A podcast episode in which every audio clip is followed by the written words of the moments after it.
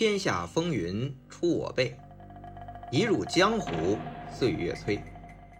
大家好，我是魏君子，一个被香港电影改变命运的七零后。欢迎大家来喜马拉雅收听我的《香港电影风云》。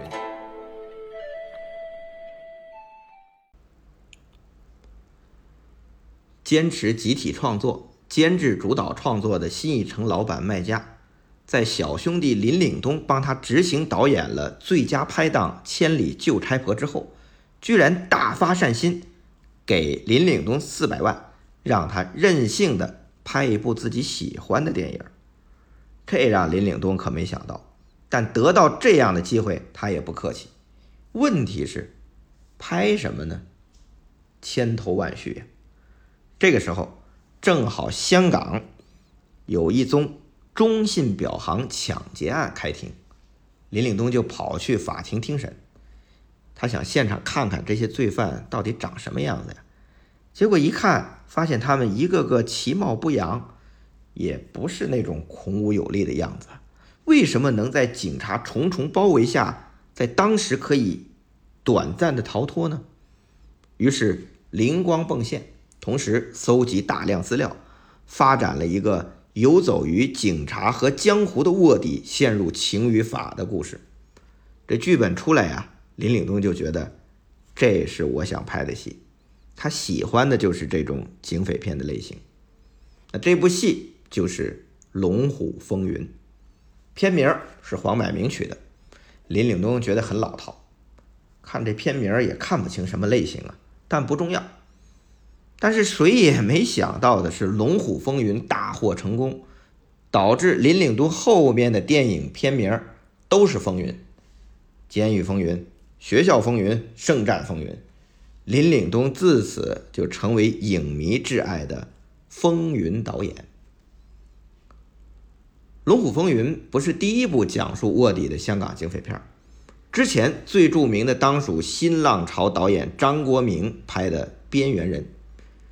但林岭东这部却是影响最大的一部卧底片。周润发饰演的高秋一出场，泡妞捣乱，惹是生非，一看就是一身江湖气的古惑仔。但随着剧情开展，观众很快就发现，这其实是一个很精明但也很重情义的卧底呀。林岭东用尽各种手段，立体生动地刻画高秋。这个充满悲剧性的小人物，让观众对这个二五仔的命运产生同情。尤其到 ending 一段，罪犯老大方野发现周润发是内鬼，立即用枪指向他的头。同是罪犯的李修贤则相信周润发是兄弟，反而用枪指向老大方野。但另一个同伙却拿枪指向了李修贤。周润发。则是深陷这三枪互指的这种矛盾、这种心理纠结中。到了最后，周润发饰演的高秋身负重伤，向罪犯兄弟坦诚自己是卧底的时候，这黑白界限被情谊打破的戏剧张力达到了高潮，让人看完久久难以忘怀。我是警察。我是警察。你这，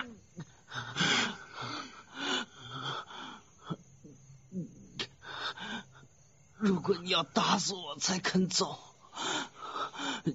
就快动手吧，不然就来不及了。你告诉我，你不是警察。我出卖了你。这场经典戏后来被昆汀导演的处女作《落水狗》直接。拿过去用了。后来有港片迷提出过这一点，还有影迷替昆汀辩护，说这最多也就是致敬。但昆汀却说：“去他的，我就是抄的。”昆汀去香港时还专门跑去找林岭东表达敬意，林岭东也很磊落，坦诚自己也常偷师戏片。他说呀：“我拍戏没什么理论，只是靠本能而已。”前面说林岭东也是可以为拍戏不顾一切的禽兽导演，当年啊，麦当雄不经申请在街头拍抢劫枪战戏，林岭东在《龙虎风云》也干过。机场周润发追吴佳丽那场就是偷拍，随时防着会不会被警察阻止，这都是冒险的。但拍这种玩命的戏啊，也不是所有人都陪着他疯，所以林岭东啊就变得出名的挑剔。他拍《爱神一号》的时候，直接他。开除了十名摄影师，到《龙虎风云》啊，让不少摄影师一听是林岭东，望风而逃。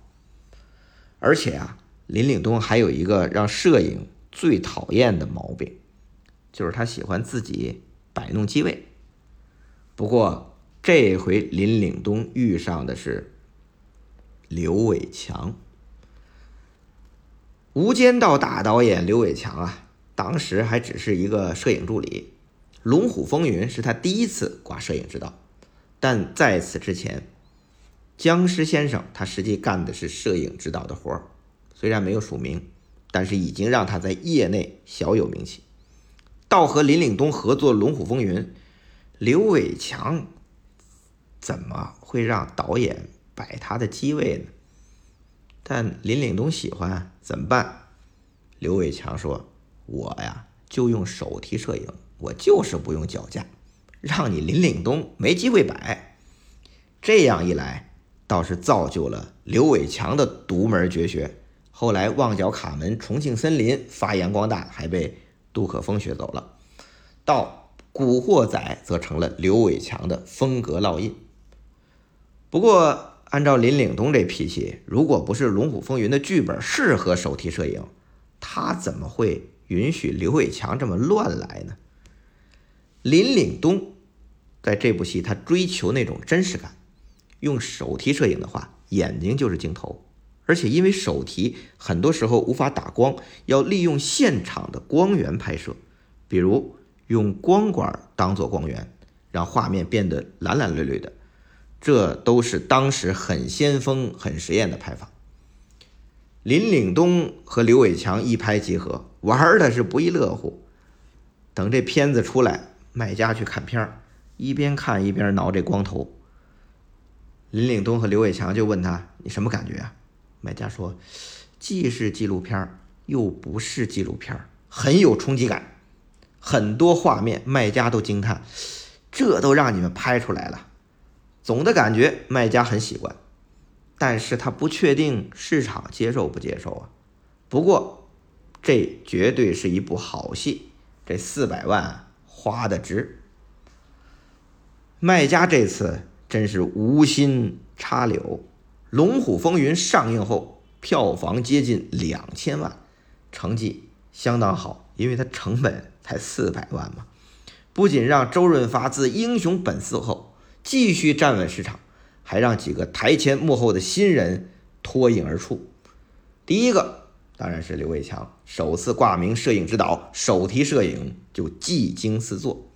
第二个是歌手肥妈玛利亚，由泰迪罗宾推荐演唱主题曲，蓝调风惊艳全场。第三个是女演员吴佳丽，本来名不见经传，但在林岭东的调教下，在《龙虎风云》中与周润发的戏份一点都不怯场，泼辣豪放，可谓是。艳光四射，香港电影从此多了一名性格女演员。第四个，张耀扬在这戏里演讨人厌的警官，入型入格，戏份虽然不多，但每次出场都让人牙痒痒，可以说是林岭东挖掘了张耀扬演反派的潜质。不过，真正让张耀扬的反派发挥的淋漓尽致的。还是林岭东的后边两部《风云》，《监狱风云》和《学校风云》。《监狱风云》的故事来自林岭东的哥哥林岭南。林岭东啊有七兄弟，林岭南比林岭东大一岁。我一度很迷惑，这林岭东的父亲是怎么给孩子取名的？按说应该是东西南北或者东南西北啊，这东。应该在前边，应该是老大大哥呀？怎么林岭东反而是林岭南的弟弟呀？我也是闲的，我曾经当面问过林岭东。林导演的回答也很搞笑，他说，我老爸爱打麻将，可能生我哥哥的时候正好打出个南风，就南吧；到生我的时候打出个东风，所以我就东喽，没逻辑的。这林岭南和林岭东兄弟啊，关系一直很好。哥哥林岭南也算江湖中人，对香港的现实江湖非常熟悉。林岭东拍完《龙虎风云》之后，寻找下一步的题材，就听哥哥讲了很多关于监狱的故事。林岭东啊，就让哥哥你写个剧本出来。但林岭南没写过剧本，结果他写了二百多页纸，没有故事结构，但素材非常精彩。林岭东就拿着这二百页纸进行删改和结构调整，然后拍出了《监狱风云》，编剧。署名南燕，就是林岭南。南燕后来成了香港警匪片、江湖片、黑帮片，甚至监狱题材的著名编剧。这监狱片啊，不是林岭东首创，国外这种题材、这种片种历来有之。但这部《监狱风云》堪称香港电影史，甚至整个华语电影史的经典之作。小小监狱浓缩的。是一个社会，一个江湖，讲究的是丛林法则。面对那些凶狠残暴的狮子、老虎、狗，梁家辉这样的小绵羊和周润发这样的猴子，要想生存下去，只能抱着忍一时风平浪静，退一步海阔天空。但监狱和现实的可怕在于，最后会逼得你退无可退。林岭东在这部《监狱风云》里，将现实的残酷和人性的冷酷剖析的相当深刻。但相比于麦当雄那种写实派，林岭东又有浪漫的男性情谊的渲染。相比吴宇森的暴力美学更注重用画面包装，林岭东则更愿意从故事和人物入手，而且林岭东更善于铺陈。务必最后一击痛彻心扉，酣畅淋漓。《监狱风云》里，囚犯周润发最后发疯咬掉狱警张耀扬的耳朵；学校风云教师刘松仁最终挥刀砍向黑社会，还是张耀扬，哈，都是小人物的绝地反抗，痛快也痛心呐。《监狱风云》的好看是让观众看到现实的冷酷，但也通过。暴力的宣泄和浪漫的渲染，让观众爽到，也抱有了希望。我当年看《监狱风云》，就是一会儿为那些恶人行径咬牙切齿，一会儿又为周润发和梁家辉的戏中友情感动微笑。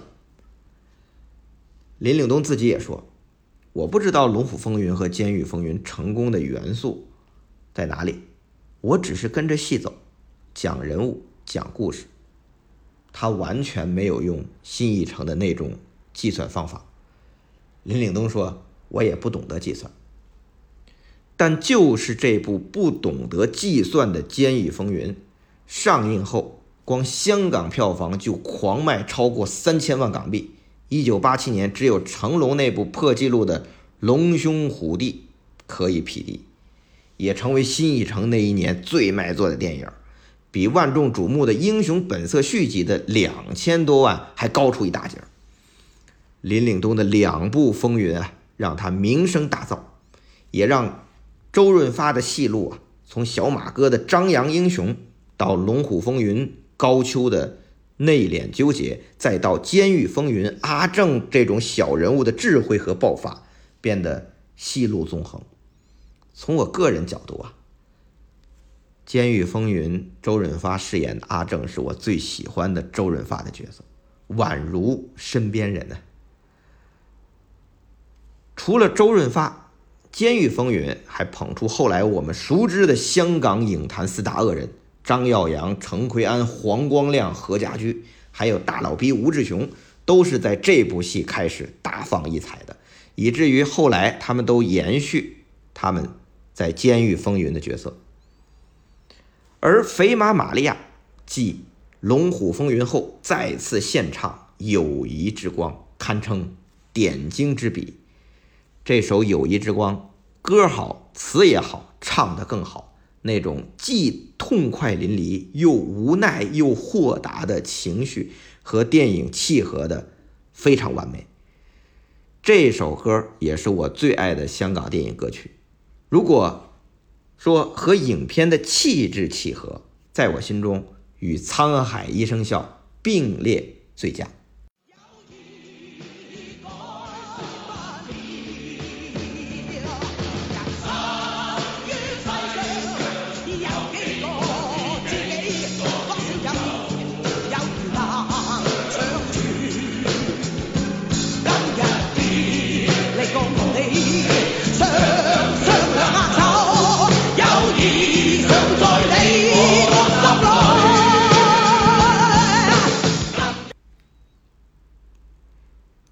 监狱风云》已经大获成功了，那再拍什么呢？林岭东是一个靠直觉拍戏的，他下一步选择拍校园暴力题材，这次不再有周润发演出了，结果拍出来更加震撼。黑社会入侵校园，张耀扬的潇洒哥简直演活了现实社会中那种狠毒的流氓混混，逼得女学生家破人亡，最后更是巨力万钧，看得人怒发冲冠啊！恨不得和剧中刘松仁饰演的老师一起挥刀怒斩黑社会。你还记得你说过什么吗？你说过，在外面你是老大，在学校里我是老大。你敢踏进我的地盘，我就敢砍你！潇洒，想不到你也有今天呢。但也正因为如此啊，这部戏命运多舛，上映前被香港的电检处差点给毙了。卖家带着林岭东去电检委员会是求爷爷告奶奶，最后被剪了三十多处才上映。上映后，因为反应太热烈。林岭东接到了很多投诉，他也开始反思，这戏里的故事并不是凭空捏造，但展现这个社会的真实，是否一定如此呢？三部风云之后，林岭东有点累了，他决定去拍爱情片他和周润发合组了一间公司，用这间公司制作发行了周润发、钟楚红主演、林岭东导演的。伴我闯天涯，出来成绩也不错。那林岭东呢，又开始陆续拍摄《圣战风云》《监狱风云二》，成绩和水准啊，开始有点起伏不定了。而在这时，林岭东的老大麦家也决定结束新艺城的电影业务了。其实新艺城的后半程，麦家做的也算有声有色。是什么原因让他决定结束呢？新艺城的结束对于投资方和院线方金公主会有什么影响呢？林岭东风云系列之后又何去何从呢？下回再讲。